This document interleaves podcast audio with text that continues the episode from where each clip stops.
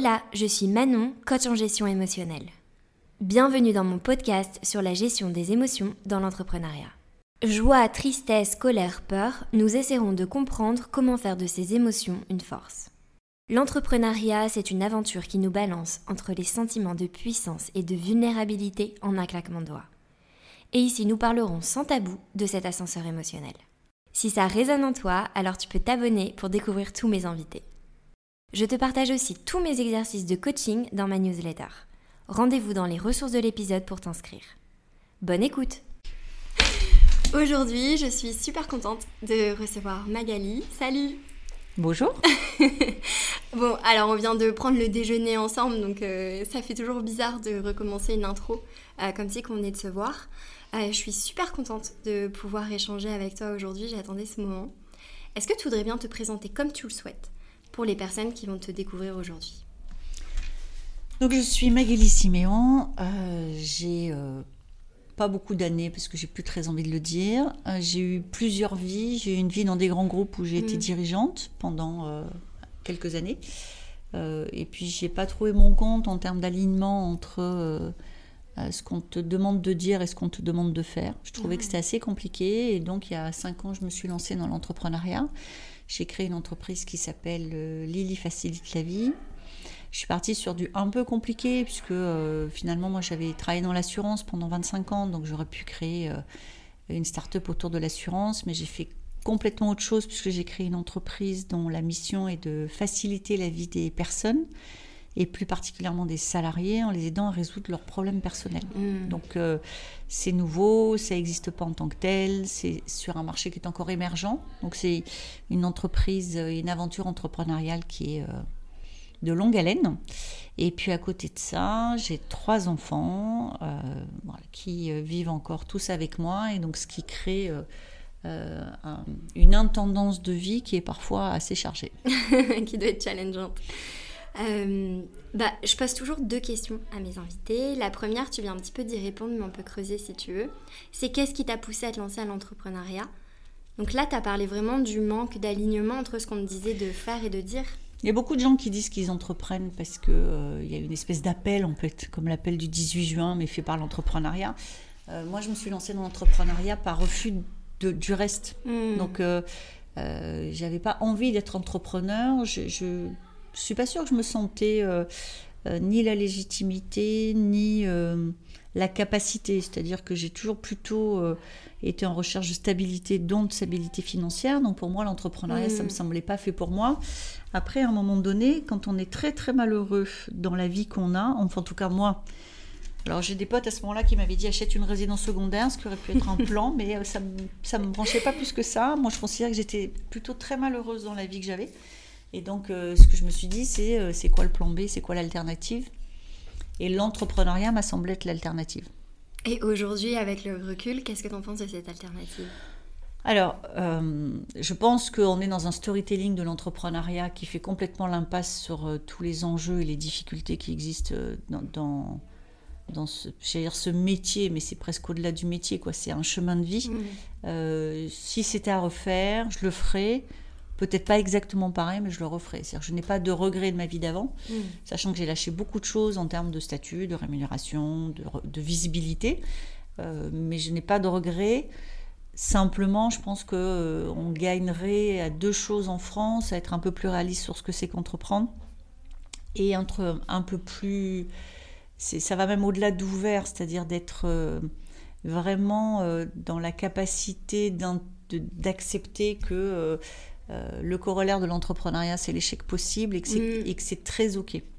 Et ça, c'est encore un truc, euh, on, on est encore dans un truc, euh, euh, soit on réussit, soit on échoue, et quand on échoue, euh, ça ça remet pas juste les compteurs à zéro, ça veut dire qu'en tant que personne, on échoue. Ouais. Et je pense que euh, moi, c'est un des chemins que j'ai dû faire, c'est euh, peut-être que ma boîte échouera, mais c'est pas c'est pas moi qui échoue. C'est ma boîte et c'est pas la même chose, Ouais, ça c'est dur de, de séparer, je pense, pour Ouais. beaucoup de personnes, ce qu'on fait et qui on est. clairement. Ouais. Particulièrement sur l'entrepreneuriat, je pense, et particulièrement dans, dans l'inconscient collectif français. Mais il y a une pression hein, de réussir et pas juste de dire euh, j'ai tenté. Enfin, tu vois, ce truc de non, si je tente, euh, va falloir que je, réussisse, que je réussisse, quoi. mais parce que euh, on est dans une société qui est euh, encore quelque part très scolaire. hein. donc euh, à l'école, on nous met surtout des bonnes notes, plutôt sur des hard skills. hein. Euh, je suis bonne en maths, je fais pas de faute d'orthographe. Euh, En France, on nous met pas de bonnes notes parce que, euh, euh, tu sais pas, on est optimiste, parce Mhm. que on prend la parole en classe et qu'on sait parler en public, parce qu'on est bon camarade ou qu'on entraîne. Non, ça, n'existe pas. Ça. Je veux dire, faut être une sale punaise, mais, euh, mais si les résultats sont bons en maths, vous aurez des bonnes notes. Donc on est vraiment que sur du hard skill. Euh, et après, ça se poursuit en entreprise. Euh, on est promu ou on n'est pas promu. Et donc, euh, on est dans une espèce de truc ascensionnel sur toute notre vie. Oui. Et l'entreprise, enfin l'entrepreneuriat, alors c'est pas du tout ascensionnel.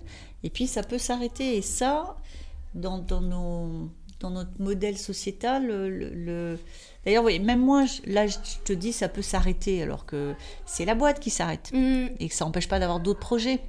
On n'est pas très confortable avec ce, avec une vie qui serait pas linéaire en fait. Je pense qu'il y a des sociétés où les vies sont pas linéaires, où on recommence, on, je sais pas, j'ai cette impression où on vend tout, on Ouais. repart ailleurs. Ouais. Je pense qu'en France, on est vraiment sur euh, un modèle où c'est plutôt la linéarité qui est valorisée. Et la linéarité, c'est le contraire de la prise de risque. C'est vrai, et c'est intéressant ce que tu dis parce que c'est autant dans le perso, même si les deux sont liés, hein, mais dans les attentes perso de d'abord, donc tu passes tes études, après tu vas avoir les fiançailles, après tu vas avoir le crédit, la voiture. Tu vois, ce truc de t'as les étapes Ouais. qui s'accumulent. Et du coup, ça m'a fait penser à ça, c'est c'est vrai que, que c'est très comme ça. On est, euh, on est sur des trajectoires qui se doivent d'être ascendantes au sens, euh, mais comme tu le dis, la réussite en France, et la réussite en France, c'est plus d'argent, plus de statut, plus de responsabilités, plus grande maison, plus grosse Mmh. voiture. Là, tu as à peu près coché les trucs de la réussite. Vrai. Une Rolex à 50 ans, sinon Mmh. c'est moche. Enfin, on a quand même des. Tu vois, c'est quand même. C'est pas une prise de parole juste anecdotique. Quand tu as un, un- un leader charismatique et médiatisé qui dit euh, si t'as pas une Rolex à 50 ans, t'as raté ta vie, euh, c'est pas juste une boutade en fait. Mhm. Oui, ça a beau être euh, quelque chose qui peut se dire sur euh, le ton de la rigolade, ça révèle beaucoup Oui. sur les attentes. Oui. C'est vrai. Et hum, il y a une autre question que je pose à tout le monde, c'est quand je te dis ascenseur émotionnel, il y a quoi qui te vient en tête Ça va si je réponds ça J'ai une associée, euh, j'ai une associée qui était avec moi dans l'aventure depuis le début et qui est aussi ma sœur. Donc on a, on a vraiment appris à travailler ensemble parce que c'était euh, plutôt euh, inattendu qu'on décide de s'associer. C'était pas un projet vraiment de vie qu'on avait. Et on en est à un stade où on, on, se on réfrène notre enthousiasme pour éviter l'ascenseur émotionnel. Ouais. Tu sais, tu sors d'un rendez-vous et tu l'appelles en disant ça s'est super bien passé. Là, je l'ai eu ce matin au téléphone, j'ai dit bon, alors, le rendez-vous que j'ai cherché à avoir depuis trois mois, le monsieur m'a répondu, il est pas contre, je pense que je le verrai en juin, mais on ne s'emballe pas. Notre nouvelle formule, c'est on ne s'emballe pas. Et en fait, on ne s'emballe pas parce que c'est sympa de monter, mais c'est hyper dur de redescendre. ça, ça Et fait donc- plus mal. Voilà, donc on essaye de pas trop monter. Voilà, ce qui donne euh, effectivement un côté un peu. euh, euh, quand nos collaborateurs nous annoncent des trucs, on est très, euh, très bien, super, mais bon, on, on- on ne témoigne plus trop d'enthousiasme. euh, parce que euh, on l'a constaté et pour nous et pour l'équipe, monter c'est sympa, redescendre c'est compliqué. Ouais. Et du coup, toi, cet ascenseur émotionnel, tu le ressens plus dans, dans quel moment? Euh, moi, mon, le- moi, mon projet au départ, c'était de créer une boîte qui arrivera à s'autofinancer. Et donc, la règle de base pour que ça s'autofinance, c'est que les clients financent le développement de l'entreprise. Et donc, moi, mon ascenseur émotionnel, il est beaucoup autour du développement euh, commercial. Beaucoup. Et s'il y a un truc ingrat, particulièrement dans une start-up, c'est ça. C'est-à-dire que avant, je bossais dans des grandes boîtes et des grandes marques. Et donc, euh, on arrive dans un grand groupe et on dit euh, bonjour, euh, je suis la responsable de la BU chez Intel. Tout à coup, on a le statut de la marque qu'on représente en Mmh, fait. ouais. Aujourd'hui, quand vous faites un mail en disant euh, j'ai créé euh, Lily facilite la vie, euh, enfin, tout le monde s'en fout. C'est-à-dire que cette espèce de storytelling qui dirait que être start-upper aujourd'hui, c'est the place to be. Les grands groupes, et je l'entends et je les comprends quelque part, les questions qu'ils posent, c'est vous avez déjà combien de clients, c'est quoi votre ancienneté, qu'est-ce qui me dit que vous serez encore là dans trois ans Et je comprends qu'ils puissent avoir ce genre de raisonnement.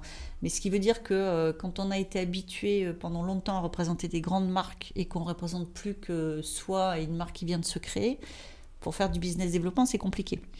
Et donc, euh, pour moi, le plus gros ascenseur émotionnel, c'est des grandes entreprises ou des grands groupes qui donnent des espoirs. Hmm. Et qui- vraiment, mais certainement parce qu'ils y croient, mais voilà, qui vous font prendre l'avion aux frais de l'entreprise jusqu'à Brest pour pitcher devant tout leur codir parce que ça y est, c'est parti, on va le faire. Et puis, bien sûr, après, vous n'avez plus aucune nouvelle. Donc, moi, j'adore quand il faut les relancer avec Ah des oui, le smileys. ghosting euh, professionnel. Donc je, je relance avec des smileys, des bitmojis qui ont les yeux tristes et tout ça, jusqu'au moment où ils disent Ah oui, j'ai oublié de vous dire, mais on a changé de stratégie. Ça, je trouve que c'est hyper compliqué. Parce Mm. que je pense que quand on est une grosse boîte, ça n'a. On y croit comme on n'y croirait pas, c'est pas très grave en fait. Mais pour une petite boîte, euh, c'est un, par moment, c'est un sujet de vie ou de mort en fait. Et c'est là où je trouve que l'ascenseur, euh, quand il redescend, ça, ça descend dur. Ouais, c'est ça, parce qu'il y a les répercussions bah, émotionnelles de la désillusion et les répercussions financières de mais ce budget-là, on aurait peut-être pu l'allouer à autre chose, ou en tout cas pas faire les dépenses, et comme tu dis, ben. Ce qui, est, ce qui est rigolo sur cette histoire qui m'est vraiment arrivée, je suis vraiment partie à Brest, j'ai fait un post sur LinkedIn en disant là, honnêtement, les grands groupes, arrêtez quoi. Enfin, je sais plus, je pense que le billet d'avion avait dû me coûter 1700 euros ou un truc comme ça, quoi, parce que pour y être à l'heure où ils voulaient que j'y sois, j'avais pas d'autre plan que l'avion. Et donc j'ai fait un post, j'ai pas cité l'entreprise, mais j'ai fait un post en disant euh, c'est pas ok quoi, c'est pas ok, c'est pas cool.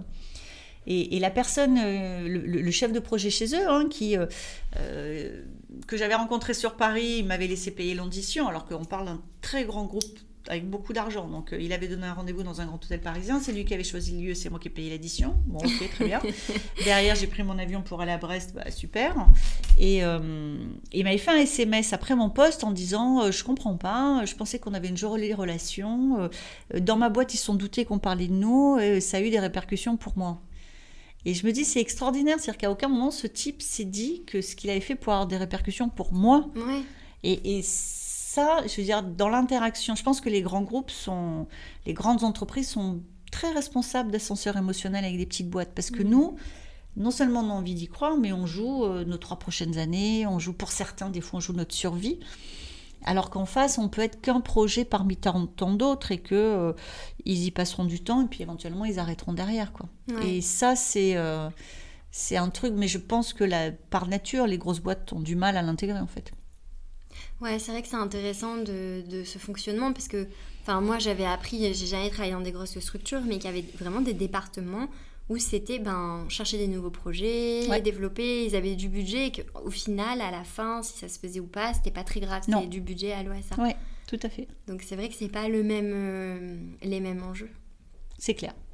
Et donc c'est pour moi le plus compliqué, c'est euh, euh, tout ce qui... Mais parce que je pense aussi qu'en tant qu'entrepreneur, l'acte d'achat par un client, c'est aussi la validation du sens de notre projet.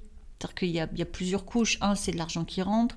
Deux, c'est quelqu'un qui dit, bah, finalement, euh, ce en quoi vous croyez, moi j'y crois aussi. Et ça, pour un entrepreneur, c'est vachement important parce que le, le développement du chiffre d'affaires, alors ok, tout le monde raconte des histoires où ça a explosé. Bon, moi, dans la vraie vie, j'en croise pas tellement. hein. Je- Hmm. Dans la vraie vie, je croise des gens qui rament et qui lèvent des fonds et qui lèvent des fonds parce que justement, le chiffre d'affaires ne suit pas. Donc, euh, et donc, en fait, l'achat euh, qu'un tiers extérieur euh, euh, qui n'est pas euh, nos copains, notre famille, qui disent ah c'est tellement génial ce que tu fais, mais un client qui va payer, c'est une espèce de validation aussi de ce qu'on fait.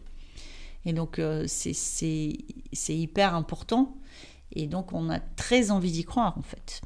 Et donc c'est ça maintenant que moi j'essaie de faire, c'est euh, d'être plus raisonnable, euh, euh, de faire le job, mais de me dire euh, le type en face de moi qui a l'air emballé, qui me fait des SMS à 22h en disant mais j'y crois à fond, c'est génial ce que tu fais. Bah, en fait, tant que c'est pas signé, c'est pas signé. Ouais, c'est de revenir à une interprétation peut-être plus neutre tout à l'heure, comme tu as dit, des Ouais. faits. Et plus factuel. C'est-à-dire que tant que c'est pas signé, c'est pas signé. ça reste un, voilà, un Non, non, non, potentiel. mais on a eu un accord pas. client au mois de décembre hein, et un accord, oral, enfin, un accord oral avec un mail hein, et il a fallu quatre mois pour que le, contrat soit signé. Ouais. Quatre mois dans une start-up, c'est très très long. Et, et nous, on n'a pas d'enjeu de trésor, on a levé des fonds l'année dernière, donc, euh, mais il n'empêche que, quoi, il y a une commerciale par exemple, eh ben, quatre mois, ben, elle aura, elle- nous, on ne paye pas la prime tant qu'on n'a pas encaissé le chiffre d'affaires par exemple. Mm. Et, et je pense que eux, quatre mois, mais ils se posent même pas la question comme ça. Enfin voilà, c'est le temps qu'il leur faut pour qu'un contrat soit mis à signature. Ouais, et t'as beau, tu vois, le truc des levées de fonds, c'est exactement ce que tu disais tout à l'heure, c'est t'as beau avoir des levées de fonds, la, la, validation, le fait d'être autosuffisant, le fait de... Voilà, c'est quelque chose ici qui enlève énormément de pression et de dire, ouais, ça marche. Bah, la levée de fonds, euh, c'est... Euh, j'avais croisé un jour un avocat dans une formation qui disait euh, la levée de fonds, c'est, pas que tu es arrivé, c'est une oasis. Quoi. tu traverses le désert et tu as une, une, oasis qui va te donner euh, un peu d'oxygène. Mais ce qui va rendre ta boîte, parce que moi je fais partie des entrepreneurs qui ont créé une boîte pour qu'elle soit pérenne en fait. J'ai, pas créé ma boîte pour la revendre. Ou, euh, et donc ce qui va rendre ma boîte pérenne, c'est qu'à un moment donné, elle soit autosuffisante. C'est ça. Sinon Sinon, c'est un autre projet. Hein, je veux euh, moi, et puis ça existe, hein, des gens qui créent des, boîtes pour montrer que euh, un modèle peut fonctionner, pour montrer qu'une offre peut exister et qui après sera rachetée par un grand groupe euh, avant, d'avoir atteint le, seuil de rentabilité parce que ça va servir à la stratégie d'un grand groupe. On en voit plein. Ça, c'est, même, je pense, une, portion non négligeable du monde des startups. Et c'est comme ça que les grands groupes essayent d'innover, parce qu'après, la question, c'est leur capacité à intégrer une start-up dans le périmètre. Et donc, c'est un modèle qui existe. Mais moi, dans, dans ma vision du monde, j'ai créé ma boîte pour qu'elle s'autosuffise. Mm. Et donc, c'est euh, c'est une pression supplémentaire que tous les, tous les start-upers se mettent pas. Je pense qu'il y a une vraie différence entre ce que moi j'appellerais un entrepreneur et ce que j'appellerais un start-upper. Ce qu'on appelle un start-upper, ce qu'on appelle une start-up, normalement, c'est une entreprise euh, qui, qui, est qui porte une capacité de développement exponentiel. C'est ça le titre. Bon. Euh, moi, je trouve que tous les mots sont importants, c'est-à-dire qui porte. Hein. Ça ne veut pas dire forcément qu'elle l'a démontré, mais c'est ce qu'elle montre sur son business plan. Euh, et moi, je pense qu'un entrepreneur, c'est quelqu'un qui crée une boîte pour qu'elle soit viable et, qu'elle remplisse sa mission. Ce mm-hmm. C'est pas exactement la même chose. Mm. Ouais, t'es pas sur, le même, euh, sur les mêmes enjeux financiers, les mêmes enjeux de présentation, le même vocabulaire. C'est j'ai une question du coup. Comment est-ce que tu fais pour contrebalancer tout ça Cette, euh, cette euh, pression, cet ascenseur émotionnel? Qu'est-ce que. Euh, je passe pas mal de temps à m'occuper de moi. Donc d'abord régulièrement revenir au corps. Hein. donc chacun a sa. Moi c'est par le pilate et le yoga, mais chacun, voilà, ça peut être la course, ça peut être. Mais je pense que c'est hyper important de faire redescendre l'attention.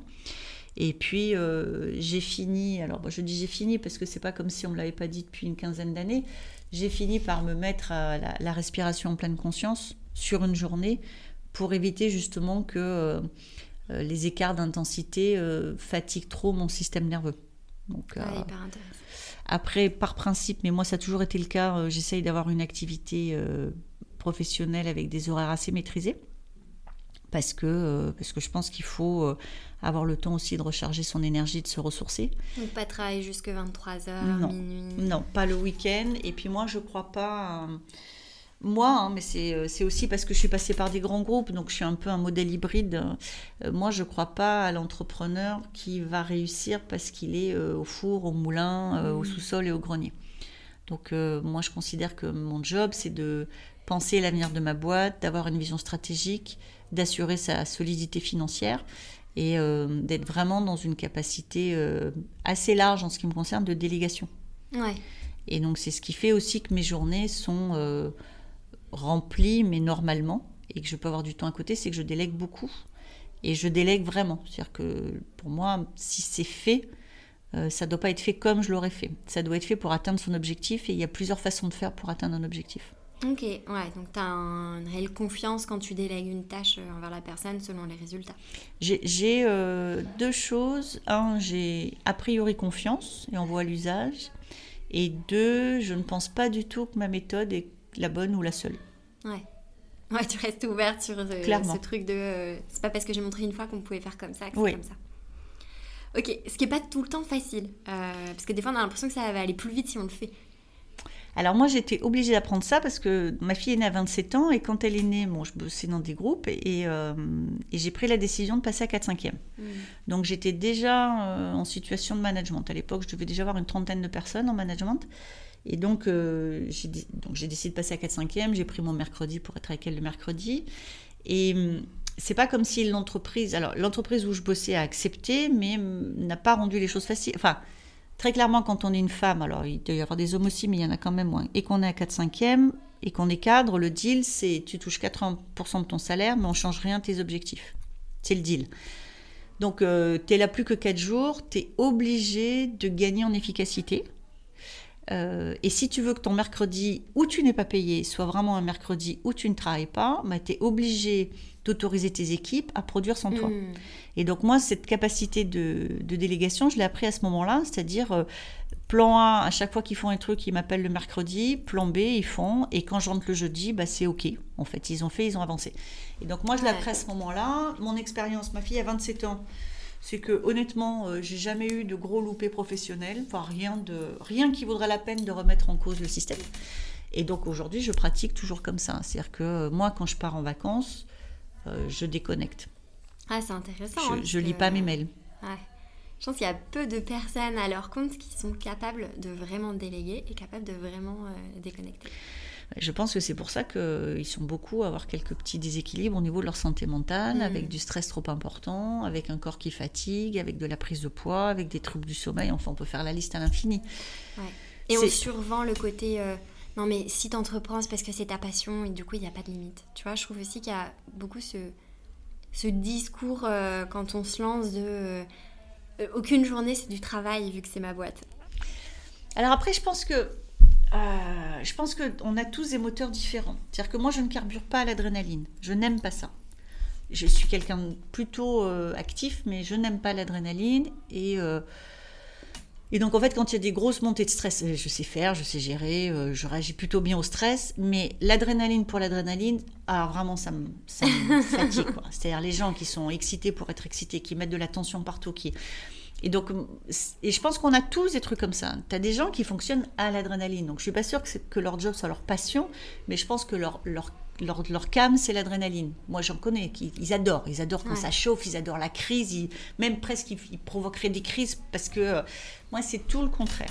Je- moi, j'aime bien quand les choses sont anticipées. Et donc, en fait, tout, une grande partie de, de mon activité, c'est d'anticiper pour éviter. Ouais. Donc, par exemple, quand je pars en vacances, euh, le, le dernier jour où je travaille, c'est une, une journée que je bloque. Je prends pas de rendez-vous et je passe la journée à tout mettre d'équerre. Je passe la journée à essayer de voir où est-ce qu'il y aurait une mine qui pourrait exploser la semaine d'après. Ouais. Et donc, je démine. J'organise mon intérim, je transmets à quelqu'un avec un récap de tout ce qui pourrait tomber dans la semaine. Et donc, quand je pars le soir, il y a une côté mise à jour et qui fait que, euh, bah voilà, je suis partie en vacances la semaine dernière. euh, alors, c'est rigolo parce que je rentre le mardi, euh, bon, lundi c'était férié, et le mardi, mes collègues me disent On t'a écrit on a- Ben ouais, mais je rentre de ce matin, il est 8h30. J'ai pas Donc, eu non, j'ai pas lu mes mails. Mais non, mais tu vois, parce que j'ai pas eu le temps, déjà, c'est une forme d'excuse. Ouais. J'ai pas lu mes mails. Voilà, j'étais en vacances, j'ai pas lu mes mails. Et donc, euh, c'est c'est aussi parce que moi, je sais que euh, je ne pourrais pas fonctionner dans un environnement où le carburant serait l'adrénaline. Et il y a un autre point intéressant euh, que ça me fait penser, c'est que souvent aussi dans les boîtes, en tout cas dans les startups, dans les structures voilà, où c'est pas des grands groupes cadrés, on prend aussi le rythme euh, du dirigeant de la dirigeante. En fait, c'est des règles qui sont pas dites, Clairement. mais qui sont là. les, les, hum, quand, quand j'étais dans des, euh, dans des groupes, donc j'avais, je me souviens à une époque, j'avais un périmètre de peut-être 200, 250 personnes. Et donc moi j'étais à 4 5 e donc moi j'ai changé d'entreprise en restant à 4 5 e puisque sinon je refusais euh, les propositions d'embauche. Donc je suis arrivée, enfin voilà, j'ai été approchée en disant moi c'est à 4 5 e et donc j'ai changé à 4 5 e Et je suis arrivée dans une entité qui était une entité... euh, où ça bossait beaucoup. Euh, De toute façon, le présentéisme reste très français. C'est une entité qui était très masculine, donc on rajoute encore une couche. Et donc moi, je suis avec mon 4-5e. Et assez vite, euh, je me souviens de collègues femmes hein, qui me voyant partir, parce qu'en plus, je dînais avec mes enfants le soir. Donc me voyant partir à 18h30, ouais, 18h30. J'allais dire 18h45, mais non, je vais pas m'excuser, j'ai passé l'âge à 18h30. Regardez leur montre en disant, mais t'es pas à 4-5e, t'es à mi-temps. Donc euh, voilà, les autres femmes sont pas nos meilleures amies. Et en fait, euh, dans cette entité, au bout de 3-4 ans, j'avais le plus fort taux de temps partiel de la boîte. voilà, parce que je. Et, et c'est exactement ce que tu dis. C'est-à-dire, je pense que. euh, bah, je pense, je crois beaucoup à l'exemplarité Mhm. Sur tous les sujets. C'est-à-dire que je crois aussi que le poisson pourrit par la tête, et je l'ai vraiment vu dans des entreprises. Et donc, en fait, quand une dirigeante d'une entité est à 4 5 e et que c'est OK et qu'elle fait son job, bah, comme par hasard, alors bon, c'était pas des hommes, c'était des femmes, mais j'avais le plus fort taux de 4 5 e et donc, ce qui, était parfois l'objet de plaisanterie, sauf que euh, on atteignait toujours nos objectifs, en termes de chiffre d'affaires, en, en termes de résultats. Et c'était une boîte qui avait vraiment cet atout-là. C'était une boîte qui jugeait sur les résultats. Et ça, moi, je pense que pour une femme, c'est bien les boîtes comme ça. Ah bah c'est plus, t'es plus sereine, hein. Et puis c'est plus juste parce que globalement les femmes qui quand même se font euh, la double journée ou la double peine, ça dépend comment on le voit, eh ben elles sont plus limitées en temps de présence. Donc euh, le temps de présence, c'est ce qui fait le jeu politique aussi. Hein. C'est-à-dire, euh, moi je vois dans cette boîte-là qui était très masculine, les mecs prenaient un verre de whisky entre eux à partir de 19h. Moi j'étais partie à 18h30, donc ça se faisait sans moi. Mm. Mais à partir du moment où les résultats étaient là, c'était OK. Euh, et, je pense que ça, c'est des boîtes qui, euh, qui permettent plus aux femmes de tirer leur épingle du jeu, puisqu'on est globalement plus orienté résultats et exécution, et moins orienté euh, temps de présence et politique. Ouais, parce que tu dis, j'ai pas le choix d'être efficace, je veux faire autre chose, Clairement. je dois, je veux ou je dois être avec mes enfants à 18h30. Et, et, de savoir que le verre de whisky où le truc euh, avec euh, tous les collègues hommes va pas faire la différence, ce qui se fait beaucoup. Et on en a parlé en off, hein, dans des boîtes où c'est comme tu as dit, les jeux, euh, les jeux politiques, le copinage, c'est vrai que ça, ça enlève énormément de, de chance. Et tu montres bah, l'exemple quand tu es leader à d'autres femmes, c'est possible de prendre un temps partiel, c'est possible de, de, faire autrement. Oui, et, et, et c'est important, enfin tu l'as dit, je le redis, hein, l'exemple vient du dirigeant. Mm. C'est-à-dire que les incantations, les affiches dans les couloirs, les déclarations d'intention ne suffisent pas. L'exemple vient du dirigeant et s'il fait le contraire dans ses actes de ce qui est annoncé, l'entreprise se calera sur ce qu'il fait et pas sur ce qu'il dit. Complètement. Tu auras beau dire aux gens non, c'est la semaine de 4 jours. Mm. Bah, si euh, tu vois que le vendredi, euh, ton dirigeant, ta dirigeante t'envoie des emails et mm. continue de travailler, bah, tu vas dire attends, là je vais checker, puis c'est comme ça que ça commence. Ouais. Ouais, c'est vrai que c'est super important.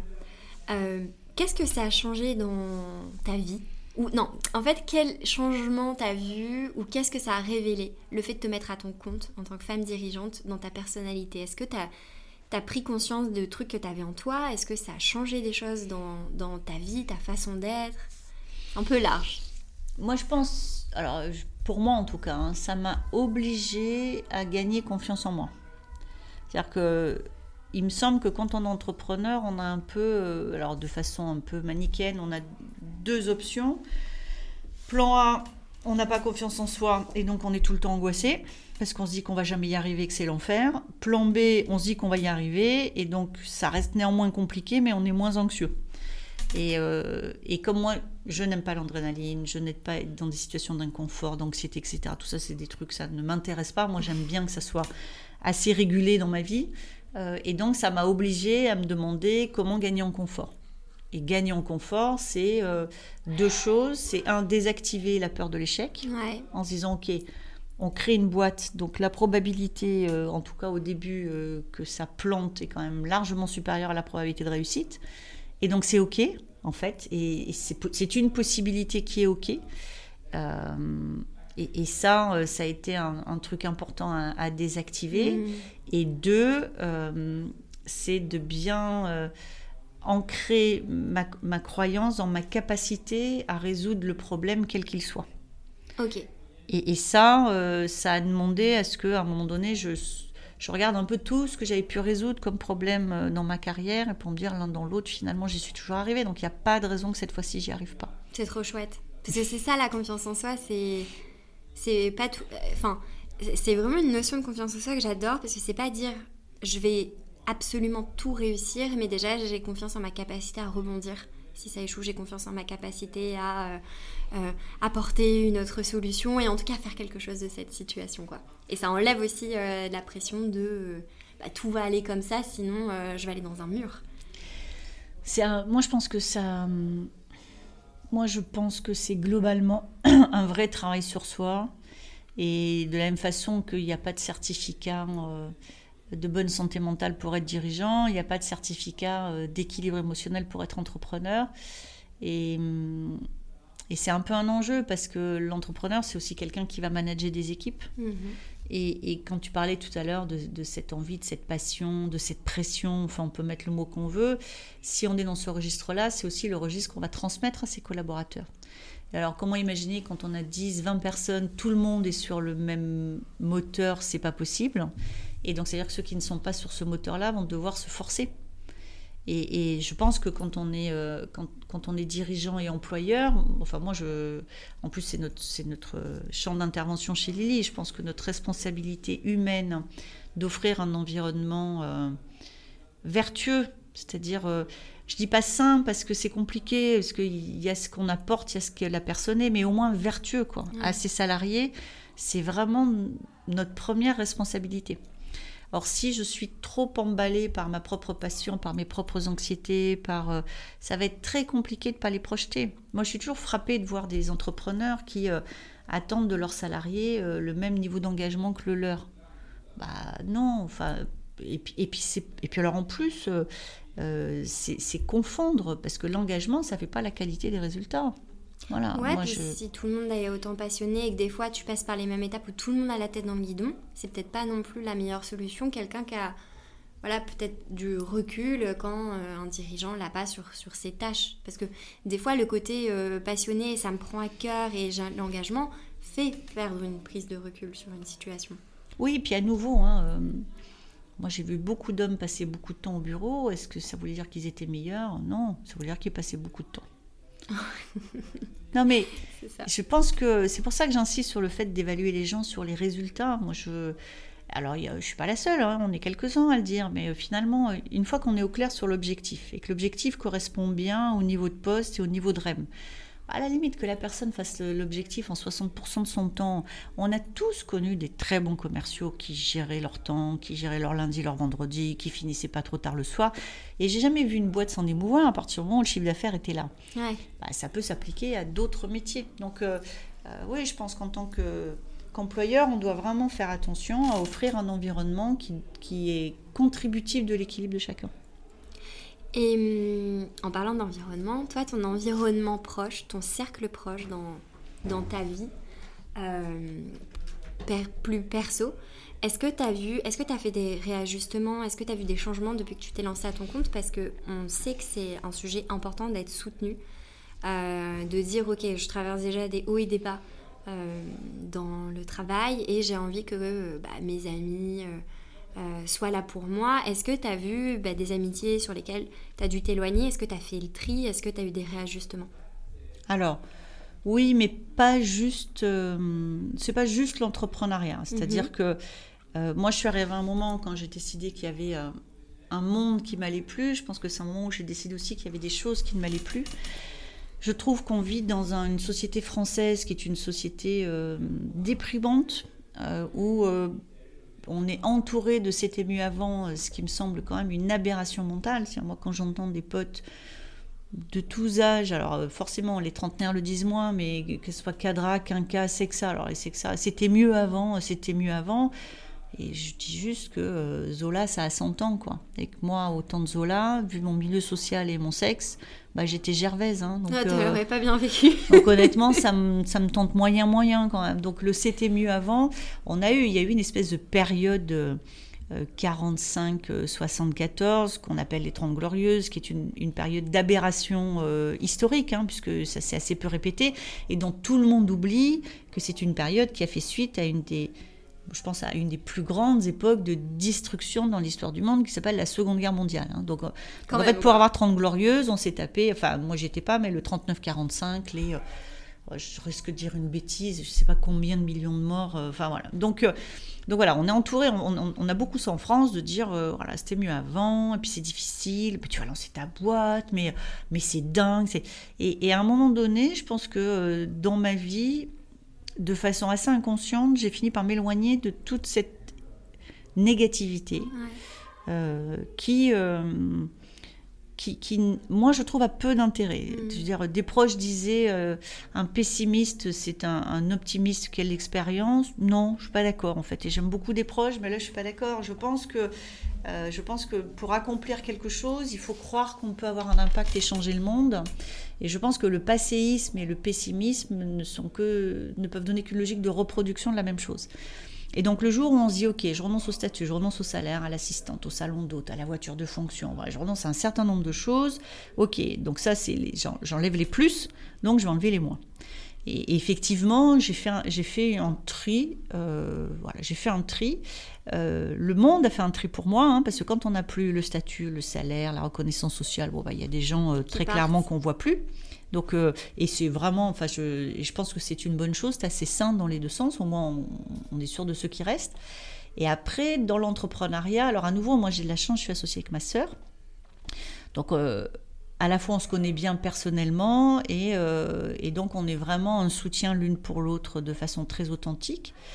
Et puis euh, j'ai mes enfants qui sont, euh, qui sont solides autour de moi. Et puis après, oui, alors après, tu sais, voilà, quand on passe un week-end avec des amis, moi j'ai pas forcément envie. En tout cas, moi j'aime pas tellement rabâcher et ressasser. Donc quand je passe un week-end avec des amis, ils vont me dire ça va. Globalement, je vais dire ça va. Ouais. Et j'ai pas forcément envie de passer le week-end à faire, euh, à faire un état de mes hmm. difficultés. Ce que je constate, mais c'est pas vrai que pour l'entrepreneuriat, c'est quand tu, tu, exprimes tes peurs, euh, la capacité d'écoute est assez limitée quand même. Ouais, tu trouves? Ah ouais. ouais. J'ai vu il n'y a pas très longtemps avec des très vieux amis, ils m'ont dit ça va, je dis bah, quand même, enfin bon voilà, c'est une start-up, euh, je ne suis pas encore dans un stade où je peux dire euh, euh, qu'est-ce qu'on sera dans 10 ans quoi. Il y a vraiment beaucoup d'incertitudes et d'insécurité et réponse, bah tu vas t'en sortir. Ouais. Ouais, ça balaye un petit peu ce que tu dis avant. Après, c'est toujours pareil. Je pense que c'est une confrontation des peurs réciproques des gens. Donc, donc oui, j'ai fait évoluer mon environnement. L'entrepreneuriat te donne une certaine liberté quand même. Hein. C'est-à-dire que dans ta vie de tous les jours, globalement, euh, tu as beaucoup moins. Tu es moins entouré et tu plus choisi les gens. Ouais, ça, c'est clair. le côté positif. Ouais, ça c'est hein. clair. tu décides avec qui tu vas travailler, quand, comment. Le fait d'être en télétravail, là, tu vois, c'est oui. des choses que toi, tu as pu décider. Oui, mm. oui, tout à fait. Euh, est-ce que ça t'a donné envie, je sais pas, l'impulsion de, croire en d'autres rêves. C'est vraiment une, question comme ça, tu vois, de dire, ok, là j'ai découvert euh, cette liberté, cette force. Bah, un jour j'ai envie de faire ça ou de tenter autre chose. Est-ce que tu vois, ça t'a donné encore euh, peut-être une perspective de possibilité sur d'autres aspects de ta vie? Alors je pense que étonnamment, ça m'a plutôt euh, tempéré. Ouais. C'est-à-dire que là, j'ai créé une boîte qui porte une mission qui fait vraiment écho euh, à, ma recherche de sens et à ma raison d'être individuelle, hein, puisque l'idée c'est que en aidant les personnes à résoudre leurs problèmes personnels, on leur facilite la vie et que pour moi on rétablit euh, ou en tout cas on corrige une grande injustice qui est l'injustice entre euh, ceux qui sont aisés, nantis, éduqués et qui en plus ont le bon réseau quand ils ont un hmm. problème et tout le reste du monde. Et donc là, c'est vraiment quelque chose qui est très aligné avec euh, ma vision du monde, avec mon parcours personnel, d'où je viens et mon histoire personnelle. Euh, donc donc j'ai déjà ça. En termes de richesse de mon activité, euh, je suis quand même dans quelque chose où il y a beaucoup de créativité, où je suis sur du management, où j'ai une liberté totale. C'est moi la boss, donc c'est moi qui décide comment on manage, c'est moi qui, qui impacte la, culture de l'entreprise. Donc ça, ça me, ça me va bien aussi. Et puis j'ai vraiment ce qu'il faut en termes de... Euh, euh dose d'enquiquinement, euh, de soucis, de, tu vois, pour mettre un petit peu de piment dans tout ça. Et donc je pense que j'arrive à un stade où finalement ma vie professionnelle euh, coche suffisamment de cases pour procurer un épanouissement. Ok, pas bah, trop bien. Voilà, ce n'est pas si fréquent euh, à notre époque quand on parle d'épanouissement au travail.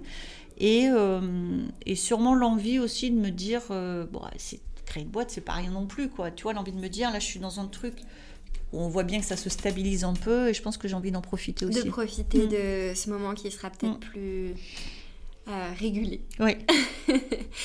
Euh, ce que je te propose, c'est qu'on passe au jeu des questions. Très bien. On peut en tirer deux, trois si tu veux. Donc, c'est des questions aléatoires sur euh, les émotions et sur tes périodes de vie. Peut-être euh, peut-être une de chaque couleur. Tiens, commence par celle que tu veux. Je vais prendre une rose. Ok. Et une jaune. Allez. C'est quoi la première? As-tu une addiction? Euh, oui, absolument. J'ai une addiction au sucre. Au sucre, c'est vrai Ouais. ouais. C'est vraiment une addiction. C'est-à-dire que le principe de l'addiction, c'est d'ingérer plus que ce qui serait bon pour toi et de le regretter derrière. En tout cas, moi, c'est ça. Donc, tu vois, pour moi, l'addiction, l'alcool, c'est quand tu as trop bu. Ben, moi, j'arrive à manger trop de sucre assez régulièrement. Et, euh, et c'est une addiction à laquelle pour l'instant je n'ai pas l'intention de renoncer. Parce que, parce que pour l'instant elle te fait du bien. Parce que, euh, c'est, je l'ai dit tout à l'heure, hein, euh, tu, tu, je me suis lancée dans une aventure qui est quand même porteur déjà d'un certain nombre de frustrations. Je pense qu'il ne faut pas mettre trop de frustrations dans nos vies. Non. Donc voilà. Donc j'ai une un addiction. de chocolat et de dessert. Ah non, ça c'est du sucre, c'est du bon sucre. Non, non, moi j'ai. C'est quoi les bonbons? Moi je suis au quart en sac. j'ai une addiction, j'ai une addiction en réglisse. C'est pas vrai. Ouais, qui est un hypertenseur. Et donc, euh, je peux euh, vraiment traverser Paris pour aller dans une euh, confiserie qui vendrait du, du réglisse à l'ancienne. Et une fois que j'en ai acheté. bah, c'est fini, quoi. Bah, c'est fini. voilà, c'est fini. C'est ton péché mignon, la réglisse. La réglisse, c'est mon péché mignon. Oh là là, quelle est la chose la plus folle que tu n'aies jamais faite? Bah, J'ai créé une boîte. c'est déjà pas On a 50 ans, on est très établi dans un job euh, voilà, très stable, dans un secteur où la stabilité est quand même euh, euh, consubstantielle à l'activité. et décider que je jette tout pour recommencer de zéro. Et, comme je le disais tout à l'heure, hein, parce que je pense que la plus grande folie dans tout ça, c'est que je ne me suis pas lancée dans dans la création d'une boîte qui serait un peu parallèle à ce que je faisais avant et où j'aurais pu tirer profit de mon expertise. Et euh, je me suis vraiment lancée dans complètement autre chose. Et, euh, et ça, c'est vraiment parce que j'ai suivi mon envie. C'est-à-dire que j'aurais pu me dire, tiens, je vais créer une boîte, qu'est-ce que je pourrais bien faire? Je pourrais faire ci. Mais non, je me suis dit, je vais créer une boîte qui fera ça. Voilà. Et, et c'est après coup que j'ai réalisé que je crée une boîte où j'avais peu d'expérience euh, pour faire un truc qui n'existait pas et pour lequel le marché était émergent. Donc ça, c'était assez fou. C'est fou et en même temps, tu vois, je pense que c'est aussi quand tu te lances dans des, dans des projets parce que tu as envie et parce que ça vient de ton moteur profond que quand il y a des difficultés, bah, tu continues et tu t'en rappelles. Oui, je suis d'accord que dire bon là il y a une opportunité de marcher dans les assurances ou dans je sais pas quoi. Et euh, je pense que dans les difficultés ça doit être beaucoup plus dur de, se rappeler pourquoi oui je suis d'accord. on le fait. Je suis d'accord. Et c'est d'ailleurs de temps en temps quand j'essaye, je me dis mais qu'est-ce que tu fais là? Et effectivement, la mission première de Lily, et être capable de démontrer qu'il y a un business model vertueux à, faciliter la vie des personnes, c'est ce qui fait sens euh, à la fin de la journée. je suis d'accord. Mm. Et je trouve ça trop bien que tu sois là aujourd'hui euh, derrière mon micro parce que tu me montres en fait que bah oui, c'est dur de se lancer, mais que les excuses de ouais, mais là j'ai une bonne place dans un groupe, c'est risqué, j'ai des enfants. Parce que tu vois, j'ai l'impression que plus tu avances dans la vie et plus tu es attaché à des choses confortables, et plus il y a ce truc de ouais, mais toi t'as rien, t'avais rien à perdre parce que quand t'as commencé, t'avais 20 ans ou t'avais pas encore d'enfants et tout, tu vois, et de dire bah, que toi t'as tout, tout rejoué tes cartes. Euh, bah en fait que, que c'est possible et qu'il faut, euh, faut, faut juste entre guillemets oser quoi. Ouais, mais ça fait écho à, quelque chose dont on a parlé tout à l'heure. Alors, il y a deux choses. C'est une forme d'inconscience. C'est pour ça que c'est la chose la plus folle que j'ai faite. C'est-à-dire que je n'ai pas mesuré les difficultés. Et, je pense que, tu sais, c'est la phrase qui dit euh, ils ne savaient pas que c'était impossible, alors ils l'ont fait. Et je pense que si j'avais mesuré les difficultés, est-ce que je me serais lancée? J'en sais rien. Et deux, moi j'en connais des, personnes autour de moi qui euh, m'ont regardé. Euh, en me trouvant un peu étrange. Et ce qui les a retenus, c'est la peur. Mais je pense que la peur, elle est liée au manque de confiance en soi. C'est-à-dire que, euh, tu sais, il y a une fable de La Fontaine, euh, de mémoire, ça doit être le loup et le chien, ou un truc comme ça, où finalement, euh, le chien dit, tu vois, c'est tranquille, je suis nourri tous les jours, je suis, alors que toi, tu es dehors, tu... Et je m'en souviens pas bien, mais il y a cette idée que quand même le chien, il a aussi la marque du collier, quoi. Il fait pas ce qu'il mm. veut. Je pense que quand tu es salarié, il y a une forme de confort et peut-être l'idée que tu t'en sortirais pas dans le monde extérieur, dans un ailleurs euh, euh, qui est compliqué, qui est inconnu. Et donc, euh, moi, je Ouais, la question qu'on pourrait se poser, c'est est-ce que c'est pas avant tout l'inconscience, tu vois, qui m'a qui m'a porté?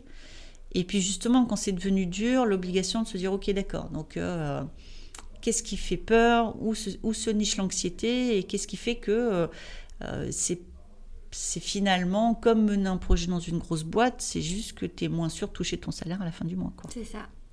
Et de prendre des décisions de façon beaucoup plus intentionnelle aussi, et pas de dire je me suis levée ce matin, on m'a donné mes objectifs pour mes six prochains mois, pour ma prochaine année ou pour mes dix ans de plan de carrière, mais dire ok, là j'ai carte libre, comment est-ce que j'ai envie de passer mes journées, comment est-ce que j'ai envie de passer mon année, tu l'as dit tout à l'heure, comment est-ce que j'ai envie de structurer ma boîte, parce que c'est ma boîte, je suis la boss et je peux manager comme je veux. Et, euh, et souvent, en fait, ouais, c'est ça, c'est on dit waouh, je vais être trop libre, et on arrive, on dit non, non, en fait, je dois fixer mon cadre à moi, mes, mes règles euh, aussi euh, du jeu, et c'est un terrain de jeu qui est hyper excitant et qui des fois est aussi un petit peu glissant, quoi. Ce que je trouve, moi, génial dans ma vie actuelle, dans ma vie actuelle, c'est que euh, tous mes temps sont utiles. Et toutes mes réunions sont efficaces. Et je n'assiste jamais à une réunion où si j'étais pas là, ça serait pareil. Hmm. Et, et, moi, je pense qu'en tant que femme et mère de famille, gérer mon temps a été un de mes grands enjeux professionnels parce que euh, parce que trois heures dans une réunion qui sert à rien, bah euh, si on a une heure de fin pour pouvoir rentrer avec ses enfants, bah, c'est trois heures vraiment de perdu quoi. C'est pas euh, pas grave, je finirai plus tard. Et c'est vrai que dans ma vie d'aujourd'hui, mes journées sont des journées. c'est même c'est même étonnant parce que il n'y a pas de passif, je, n'ai pas de temps passif dans mes journées actuelles. Ce qui fait que des fois j'arrive à 18h en me disant mais je suis explosée. Alors je peux dire parce que je vieillis ou... Et non, c'est parce que dans ma vie d'avant, je pouvais avoir, euh, honnêtement, je pouvais avoir 6 heures de réunion dans la journée où j'étais globalement passive. C'est fou, hein Ce qui, moi, me rendait intellectuellement dingue, mais qui fatigue pas ton cerveau, quoi. Oui. Oui, ça frustre, mais bon. Voilà, tu peux, euh, tu fais tes mails en même temps, comme tout le monde. Mais non, mais c'est hallucinant. On est dans des salles de réunion, il y a 15 personnes, tout le monde prend son ordinateur ou son iPad, fait ses mails en même temps, personne n'écoute. Enfin, et donc, euh, ça, c'était vraiment des choses où je trouvais qu'il y avait un gaspillage humain énorme. Et ça, moi, j'ai complètement perdu ça aujourd'hui. Ouais, donc il n'y a pas de longues réunions. Non, non, il n'y a pas de longues réunions et il y a euh, ce que j'avais plus depuis, euh, depuis que je manageais quasiment. Il y a à nouveau des temps pour produire, pour réfléchir, pour lire, pour découvrir des choses que j'aime. Je veux dire, c'est quand même extraordinaire. J'ai été dirigeante euh, sur des grosses équipes hein, euh, et j'avais plus du tout de temps pour réfléchir. C'est action, réaction toute la journée. Alors que dans le management, il y a cette notion bah, d'accompagnement et de d'avoir cet espace mental pour les gens, de pouvoir se mettre à jour euh, sur certains sujets. Et, ouais, et quand c'est la course contre la montre, au final, euh, c'est un peu contre-productif. Bah c'est surtout c'est une course contre la montre avec un saut de haie où la hauteur des haies peut changer d'une fois sur l'autre et on ne contrôle pas euh, le chronomètre. Mmh. Donc, donc les règles du jeu peuvent changer, tu n'es pas maître de ton temps, tu as une notion de représentation, c'est-à-dire tu ne peux pas ne pas être à cette réunion. Bah si, je ne sers à rien quand même. Mais si, parce que tous tes collègues y seront. D'accord, ben ok, je vais y aller, mais bon, ok, mais euh, et donc euh, et donc ça aujourd'hui, j'ai vraiment euh, aujourd'hui mes journées sont utiles. Ça c'est cool. Ouais, de sentir la satisfaction mm. à la fin de la journée. Trop bien.